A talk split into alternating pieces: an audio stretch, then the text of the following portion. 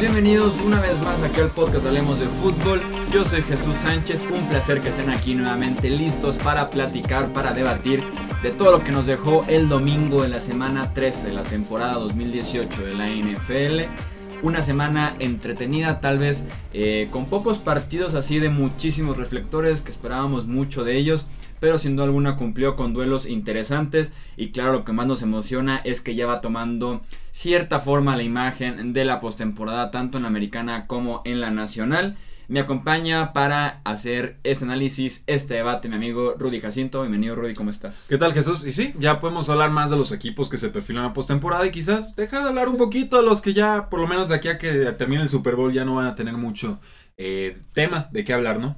Sí, así es. Tenemos oficialmente eh, tres equipos eliminados, San Francisco, Oakland y Buffalo, ya no aspiran por más que se acomoden todos los planetas, eh, por más que pase lo que ustedes quieran que pase, ya no aspiran a la postemporada, ya momento de la vuelta a la página, ver el 2019, ilusionarse con sus eh, pocas piezas que pueden tener en el roster y, y sí, momento de ver hacia el draft y la agencia libre para esos equipos. Vamos a seguir platicando de ellos, pero sí, tal vez en menor medida y enfocarnos más en escenarios de playoffs, ¿no? Ver que necesita cada equipo, cómo se acomodan los calendarios para tener ya finalmente la imagen eh, de la postemporada en los controles operativos. Como siempre, está mi amigo Edgar Gallardo. Edgar, bienvenido, ¿cómo estás? Muy bien, muchas gracias. Pues sí, ya emocionado por estos, estos partidos que ya huelen, como bien dices, a postemporada y estamos viendo ya este, lo mejor de cada equipo, a menos de que sean esos equipos que acabas de mencionar, que ya no tienen nada que hacer. Pero sí, la verdad ya estoy listo para esta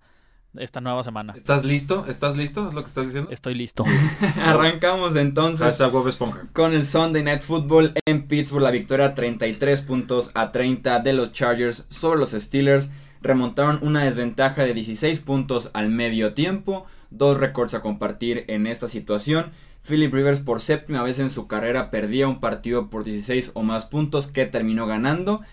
Eh, empatado con Peyton Manning como los dos quarterbacks con más eh, victorias de este estilo en la historia de la NFL. Y otro récord de los Steelers en esta ocasión negativo. Es la primera vez que pierden un partido que ganaban por 16 o más puntos en su casa. Antes del partido del domingo por la noche tenían récord de 174 ganados, 0 perdidos, 1 empatado. Eh, cuando ganaban por 16 puntos jugando como locales. Entonces dos récords por ahí, uno positivo, otro negativo. Y en el desarrollo de este partido, me encanta esta estadística. Los Chargers tuvieron solamente tres series ofensivas en la segunda mitad. Hicieron 19 puntos, los cuales empataron primero el partido. Después eh, lo ganan con ese gol de campo en los últimos segundos. Las claves para lograr la remontada de los Chargers, en mi opinión. Uno, abandonar el juego por tierra con Austin Eckler. La ausencia de Melvin Gordon pesó muchísimo en la primera mitad. Creo que se vuelve a confirmar, creo que es la tercera semana que se pierde Melvin Gordon y nos confirma que Austin Eckler es un muy buen running back, pero necesita de alguien. es un complemento. Es un Robin. Es un complemento, sí. Es un muy buen Robin, necesita de un Batman. Voltearon con el novato Justin Jackson que consiguió 63 yardas, touchdown. Eh, tuvo 5 acarreos, 4 de ellos para primera y 10. Esta fue realmente lo que le empezó a cambiar la cara del ataque a los Chargers. Este juego por tierra renovado con Justin eh, Jackson, novato de séptima ronda. Y también el seguirse aprovechando una y otra vez de la defensiva de los Steelers que no sé por qué. Había un linebacker constantemente cubriendo a Keenan Allen que terminó con 14 recepciones y 148 yardas. Parecía realmente por diseño, porque si no fueron como 4 o 5 jugadas de esas 14 recepciones, incluyendo esa tercera oportunidad clave cuando queda un minuto en el reloj que convierten para primera oportunidad, ya después corren dos veces y viene el gol de campo la victoria. Entonces, por ahí las dos claves, en mi opinión, con los Chargers y su remontada. Sí, bueno, los aficionados de los Steelers tiran y jugadas claves que los referees marcaron en contra y estaría completamente de acuerdo, sobre todo en la primera touchdown hay movimiento del tackle derecho, era castigo, no se anula la jugada, no, se, no suena el silbato y sale un pase profundo a Travis Benjamin que acaba en touchdown. Eh, lo que yo argumento es que de todas formas iban arriba 23 a 7 al medio tiempo jugando en casa con todas las de ganar. Eh, sí, por supuesto que el arbitraje fue un factor y esta vez fue un factor en contra, pero si ese es el análisis que se van a llevar eh, los Steelers como franquicia, los jugadores, los coaches, pero sobre todo los aficionados, eh, creo que es la lectura equivocada. Aquí hay, hay, errores más de fondo, hay, hay, un trasfondo más importante. Big Ben nuevamente desaparece en la segunda mitad. En la primera mitad ni siquiera es que fuera consistente o brillante, más bien fueron más altos que bajos, pero habían algunos pases que de verdad eran perfectamente interceptables o eran indignos de alguien que se dice eh, pues no sé si contendiente al Salón de la Fama, seguramente entrará en su primera oportunidad. No termino de ver la química con Antonio Brown, veo mucha química con Juju Smith-Schuster. Yo le echo más la culpa a Big Ben que a Antonio Brown por esto. Creo que Antonio Brown se ha estado desmarcando toda la temporada y Big Ben no lo ha estado encontrando. Eh, Vance McDonald, como la cerrada, ha estado dominando por, largos compases de la temporada. En este juego no, porque se topó con un tal Derwin James, que la NFL le despreció en el draft, que llegó a los Chargers y lo hace todo. Te carga el coreback, te detiene el juego terrestre, te detiene el juego de aéreo, te lo puedes poner con un receptor y lo para, con una cerrada y lo para, con un corredor y lo para, le pones a un coach enfrente y también lo va a parar. Hace todo verdaderamente Derwin James, el, para mí en estos momentos el novato defensivo del año. Y ayer se ayudó mucho con esa intercepción que tuvo y luego fue el responsable de un golpe muy fuerte Antonio Brown cerca del lateral que lo empuja hacia afuera y no y, salva la jugada. Y todavía hace que quemen un tiempo fuera los Steelers porque la retaron. Sí, sí, por, ah, sí, la clásica de Tony, no se puede, no puede llegar al, final del partido con sus tres tiempos fuera, tiene que a fuerzas quemar. Eh, uno, les hablé de Justin Jackson, yo estaba sonriendo así de cara en cara, llorando de la felicidad porque los que lo veías el juego y Justin Jackson cambió la dinámica por completo, derecha, izquierda, no lo alcanzaban a carreros de 18 yardas para touchdown, lo volvían a hacer, lo volvía a avanzar. Creo que es un complemento más parecido a Melvin Gordon de lo que realmente te ofrece un Austin Eckler que es más, más aéreo, eh, que espero que lo involucren más. Yo decía, no valía mucho más de lo que lo tomaron su posición en el draft. El regreso de Desmond King para touchdown, fantástico, dirán los aficionados de los Steelers. Por ahí uno empujón por la espalda. acuerdo, Yo también me, parece muy tangencial, casi de lado. Eh, no todo el contacto de por de lado, por atrás, debería de marcarse. Para mí no es castigo. Respeto a quienes opinen distinto. Y al final del partido, bueno, Offsides, patada, offsides, falla, offsides. Eh, Artie Burns tres veces en offsides. Eh, los Chargers fallan la primera patada. Las siguientes dos creo que sí las habían eh, convertido. Una, no, una fue la primera la fallaron, la segunda la bloquearon. La bloquearon, exacto. Y la tercera se pasó Artie Burns. Y ya, y ya la tercera. Bueno, Artie Burns está atrás del pateador casi casi al momento del, del cobro. Ganan los Chargers, gran victoria, siguen pegados con los Kansas City Chiefs, Pittsburgh Steelers, háganselo ver. Esto ya son dos derrotas bien preocupantes. Y, eh, y, sobre todo el esquema defensivo. Yo no puedo creer que le pusieron un linebacker a Keenan Allen. Eso sí, subrayado, negritas, tacha. Eh, pésimo. No es la primera vez que es un esquema defensivo de los Steelers queda completamente despedazado. Me hubiera gustado a mí en la segunda mitad de los Steelers que se hubieran alejado un poquito antes del juego por tierra. En la segunda mitad no les estaba dando con James Conner. Y justo cuando se alejaron de él en primera y segunda oportunidad fue cuando anotan su único touchdown en el último cuarto. Entonces me hubiera gustado que lo hubieran hecho antes porque se vio diferente la serie ofensiva cuando estaban pasando en el último cuarto. Tienen medio juego de ventaja sobre Baltimore en el norte de la americana y tienen un juego y medio de ventaja sobre eh, el grupo de equipos que están 6-6 ahorita en la conferencia americana ya observando hacia el comodín, que también podría ser una opción, porque como les digo, nada más medio juego de ventaja en ese liderato de la división. Y ojo porque les quedan dos juegos fáciles, Cincinnati Raiders y les quedan dos juegos difíciles. Reciben a Nueva Inglaterra y van a Nueva Orleans. Entonces, por ahí está pesado. Creo que les alcanza, por lo menos como comodines. Creo que van a ser incluso hasta campeones de la división. Pero eh, sin duda alguna creo que va a estar apretado para Pittsburgh al final de eh, la temporada ya cuando hablemos de playoffs. Yo creo que se va a repetir este duelo. Sí, es que tiene lógica, ¿eh? porque si Pittsburgh pasa como cuarto sembrado, como el cuarto peor, se podría decir, campeón divisional, los Chargers parece que sí o sí van a ser los, como, los primeros comodines. Eh, ahí está el duelo. Ahí está, el duelo. y, el 4 contra el 5. Y, están extrañando a Le'Veon Bell, ¿eh? No lo van a decir, pero James Conner no atrapa pases como Le'Veon Bell. Y yo le defendí a Conner toda la temporada, pero la realidad es que no le lanzan ni siquiera los mismos tipos de pases a uno y al otro. Y un problema muy fuerte ya para cerrar con, con ese tema de los Steelers, las declaraciones. ¿eh? Si fueron polémicas las que tuvo Big Ben de decir tengo derecho yo a culpar a quien quiera, incluso a Antonio Brown o al resto del, del roster. Ayer McTomlin sale a decir que el equipo perdió porque eh, hubo varios pañuelos de agarrando de los jugadores, que prohibieron varias jugadas importantes, que por ahí también quería culpar a los referees. Simplemente no me ha gustado a mí el vestidor y cómo se han llevado hacia, cómo se han llevado públicamente los Steelers este año específicamente. Si de por sí siempre eran problemáticos con, redes sociales. con declaraciones de retiros de Big Ben o redes sociales de Antonio Brown. O sea, siempre me generaban por ahí un problema. Creo que este año me ha sido todavía más fuerte ese problema y coincide con que han estado también eh, con dificultades a lo largo de la temporada. Pues, o sea, conforme viene eh, la dificultad, también vienen las declaraciones todavía más polémicas, echarse más la culpa entre todos y Sí, pues, ganando todos somos cuates, ¿no? Cuando empiezan a perder es cuando salen a, relucir los, los, problemas. Ir con Talivion Belt, cómo fueron los videos ah, ofensivos al inicio del año. Y por eso no volvió después en la temporada, y estoy convencido de ello. Entonces, se han tirado con todo. Y pues yo lo he dicho muchas veces, es un gran equipo, pero es, hasta donde puede llegar un equipo que es indisciplinado. O sea, el Steelers es el techo de un equipo que no es disciplinado, hasta ahí, hasta ahí alcanza, no, no hay más. Pasamos a Foxboro, 24 puntos a 10 la victoria de los Patriots sobre los Minnesota Vikings. Creo que fue el mejor partido que tenemos de la defensiva de New England desde esa primera semana que fueron contra Houston. Eh, ¿Por qué lo digo? 3 de 12 en terceras oportunidades para los Vikings, que ese había sido el gran problema de los Pats desde hace 4 o 5 temporadas, las terceras oportunidades, como les convertían constantemente, había sido un dolor de cabeza y en este partido lo corrigieron de una manera espectacular. Y también lo decíamos en la previa, eh, no se requiere de mucho para llegarle a Kirk Cousins detrás de esa línea ofensiva de los Vikings. Lo hicieron muy bien con una cantidad destacada de blitzes y además con una manera diferente de empezar a llegarle al quarterback en diferentes coberturas, cobertura cero, dejaban un safety en cobertura 1 y venían los linebackers. Entonces por ahí estuvieron moviendo bastante las piezas y eso fue clave para estar golpeando constantemente a Kirk Cousins.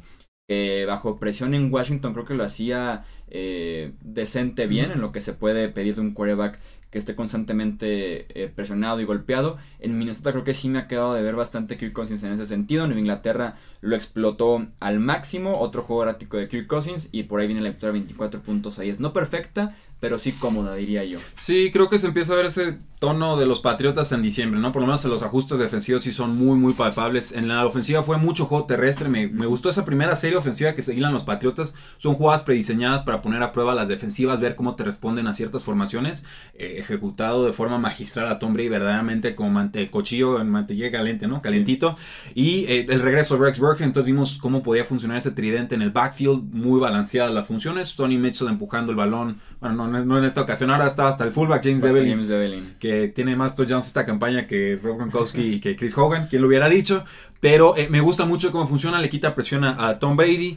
Creo que supera las mil yardas ¿no? en su carrera Tom Brady, también eso es digno de destacar. Y los blitzes, ah, para mí va a ser muy importante ver en semanas futuras si lo de los blitzes es un asunto específico, el esquema de los vikingos de Minnesota, que habíamos dicho aquí la línea ofensiva es muy mala, se le puede hacer daño, o si eh, simplemente es un cambio de filosofía defensiva que han tratado de implementar los Patriotas para generar mayor presión, pero obviamente arriesgando más en las áreas eh, profundas. Del lado de los vikingos de Minnesota, pues muy predecible la ofensiva la realidad es que el mejor jugador es Stephon Dex. Y si más o menos lo neutralizas como la amenaza profunda, entonces te queda Adam Thielen como receptor slot pero es más fácil de tener un receptor slot. Lo hemos visto muchas veces cuando tenemos pues un Jarvis Landry, un Jordan Matthews, un Wes Welker, un Julian Edelman. Cuando todo recae en ese receptor slot, las defensivas pueden apretar mucho más a la, línea de golpeo. Entonces creo que eso fue lo que pasó aquí y no hay un contragolpe. Podría ser Dalvin Cook que tuvo más de 100 yardas en este partido y por fin ya se vio explosivo de forma lateral, pero en líneas generales Vikingos le gana a los malos y pierde contra los buenos. Eso es lo que ha estado sucediendo este año y los veo más fuera que dentro en postemporada.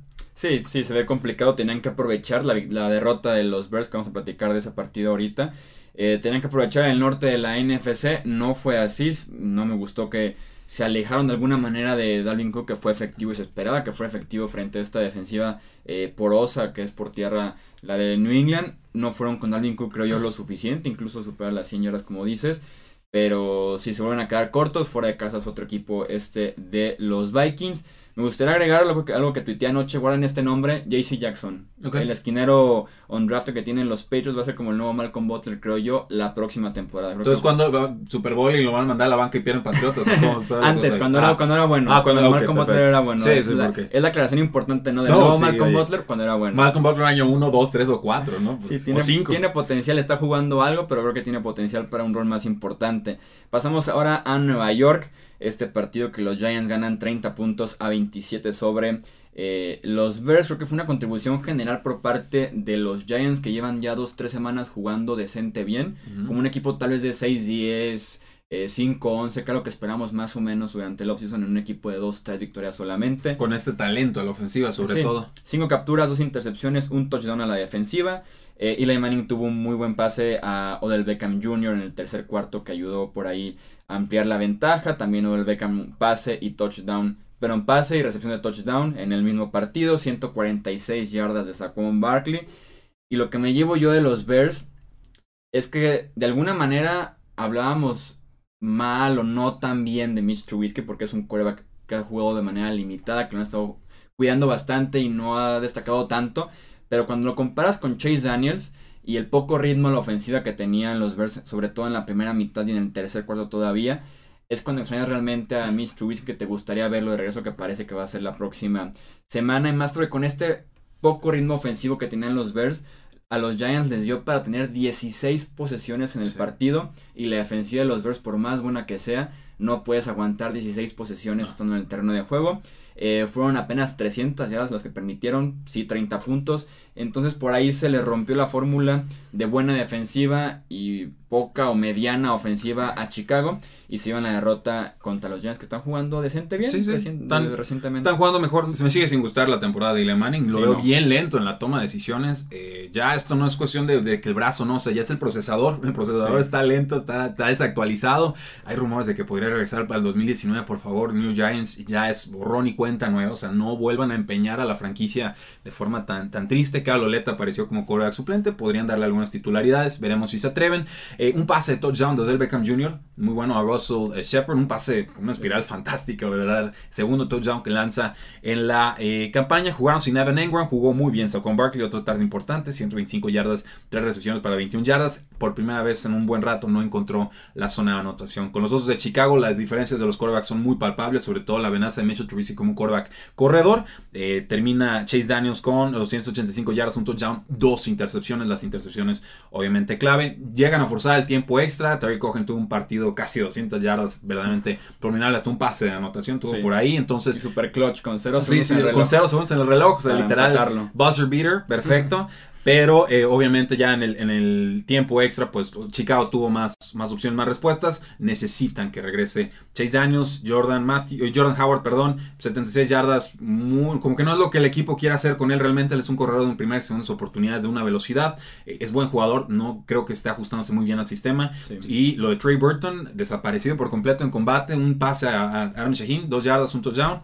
Eh, Creo que hasta aquí llegó esta versión de Chase Daniels. Ojalá regrese Mitchell Trubisky. Lo, lo haría contra Los Ángeles Rams. Sí, parece que eh, sí lo va a hacer. Ya se vio bien antes de este partido frente a los Giants. Estuvieron por ahí calentando. Ya se veía bien. Entonces todo debe eh, llevarlo a entrenar normal en la semana. Y ya jugar frente a los Rams un partido clave para Chicago. Pasamos a Tennessee. La victoria 26 puntos a 22 de los Titans sobre los Jets. Que hicieron los Titans 13 puntos sin respuesta en el cuarto cuarto para salvar el juego, el honor, la dignidad, la temporada, como mil cosas más porque estaban perdiendo 22-13 contra los Jets en casa, urgidos de victoria porque venían de dos derrotas consecutivas frente a rivales del sur de la AFC y se vuelven a agarrar de las posibilidades de playoffs con esta remontada. Eh, es como quíntuple empate de 6-6 en la AFC. Marcus Mariota me parece como el mejor ejemplo de este partido de los Titans en general. Tuvo tres cuartos bastante, bastante malos, muy inconsistente, con muchos problemas todo el partido. Y para el último cuarto tuvo dos pases muy buenos con Taiwan Taylor largos. Tuvo el touchdown a Corey Davis. Eh, para empatarlo tuvo una serie ofensiva de 70 segundos para, digo, para ganarlo, perdón, en el, en el último cuarto, que se, que se vio bastante bien la ofensiva en términos generales. Pero ese touchdown a Corey Davis, como, como con 40 segundos en el reloj, fue la única conversión de tercera oportunidad que tuvo Tennessee en todo el partido. Te dice muchísimo de por qué estaban, como, como decimos aquí, pariendo chayotes en el último cuarto contra los Jets de Nueva York y les alcanza porque los Jets les encanta caerse en el segundo en la segunda mitad ya lleva la segunda consecutiva que les pasa exactamente lo mismo pero ya va a regresar Sam Darnold parece la próxima semana. Sí empieza bien Josh McCown me parece y se desinfla casi de inmediato la defensiva de los Jets. No es buena pero sabemos que la ofensiva de los Tennessee Titans este año está constipada. O sea hay, talento pero eh, en realidad no sabemos ni siquiera es más, lo malo que lo bueno que han mostrado en esta campaña no está funcionando algo.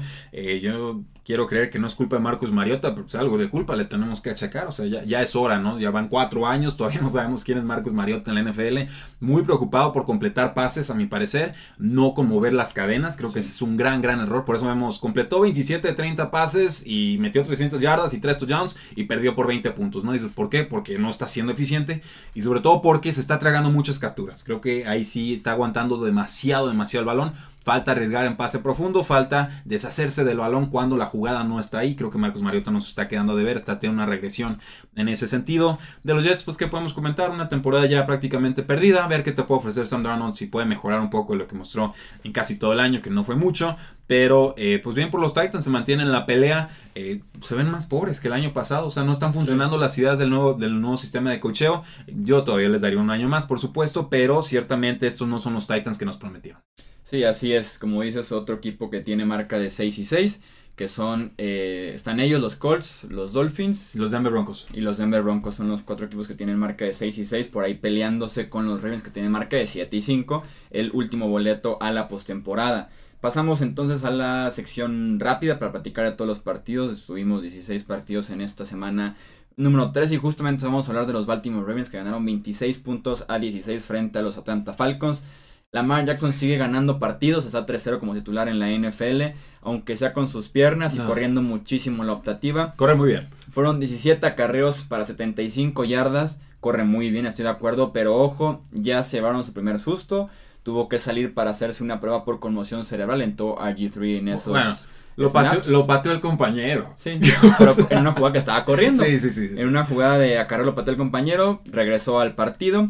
Eh, la defensiva de Baltimore tuvo un buen juego, pero ¿qué le pasó a la ofensiva de los Falcons en las últimas 2-3 semanas? Julio Jones, dos recepciones en 8 targets. Tevin Coleman, 8 yardas en 6 acarreos. Ahí viene la clave para la victoria de los Ravens. Sí, ya vayan despidiendo al coordinador ofensivo Steve Sarkisian. Houston gana 29 a 3 a los Cleveland Browns. Tres intercepciones de Baker Mayfield en la primera mitad. Houston se va arriba 23 a 0. Muy destacada actuación del pateador eh. Tuvo 5 de 5 en aciertos. Ha estado fantástico prácticamente toda la campaña. Había un touchdown largo de los Cleveland Browns. Antonio, Antonio Callaway lo y casi llevaba una anotación. Lo alcanza un defensor y le zafa el balón de forma muy trágica. No se convierte en puntos. Está estableciendo el juego terrestre los Houston Texans. Le están pidiendo menos volumen de pase a Deshaun Watson. Creo que es una fórmula ganadora, sobre todo por la mala línea ofensiva que tienen en líneas generales. Pero es una fórmula ganadora. llevan ya nueve victorias al hilo. Están prácticamente empatados con los Patriotas. Patriotas tienen el desempate, pero Houston tiene el calendario más fácil. Los Rams son campeones del oeste de la NFC tras la victoria 30 puntos a 16 frente a los Lions, primer equipo clasificado a playoffs. Y con la derrota de los Saints están un poco más cómodos como primer sembrados en la nacional. Juego feo de Jared Goff, creo que fue el peor partido que le hemos visto esta temporada. Tuvo una intercepción en triple cobertura a Brandon Cooks. Después, en jugadas consecutivas, estuvo cerca una intercepción en su propia yarda 10. Y las dos jugadas consecutivas fueron con lineros defensivos. En un pase muy forzado a Todd Gurley en un pase también muy forzado, que este, en esta ocasión fue pantalla, que también estuvo muy cerca de ser interceptado. Cuando los Rams iban ganando 16-13 un partido cerrado que Detroit se estaba viendo bien o por lo menos pintaba para empatar el partido. Llega Aaron Donald, el mejor jugador de toda la NFL.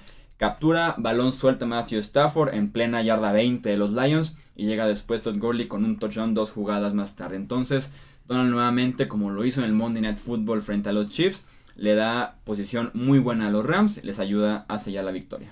Eh, Tampa Bay ganó 24-17 a las Panteras de Carolina. Cam Newton jugó como James Winston y James Winston jugó como Cam Newton. Dos intercepciones de Cam Newton al principio ponía arriba a los eh, Tampa Bay Buccaneers por 10 puntos. los últimos 11 minutos hubo dos intercepciones más de Cam Newton y con esto pues prácticamente se están esfumando las posibilidades de Carolina para llegar a postemporada. Buen partido de James Winston que nuevamente protegió el balón, no lanzó intercepciones, alabados al señor. Dos touchdowns, 249 yardas, grandes partidos ante la ausencia de Sean Jackson, de Chris Godwin, 101 yardas y un touchdown y Adam Humphrey 61 yardas y un touchdown más. Tampa Bay cerrando bien la campaña, Carolina eh, un mes completo de derrotas, decepciones, ya se habla incluso del despido del head coach Ron Rivera. Harían mal, a mí me gusta mucho Ron Rivera, Riverboat Ron, como dirían. Mándenlo a, dónde lo mandamos? Al lugar que sea, pero se van a pelear por él, estoy seguro.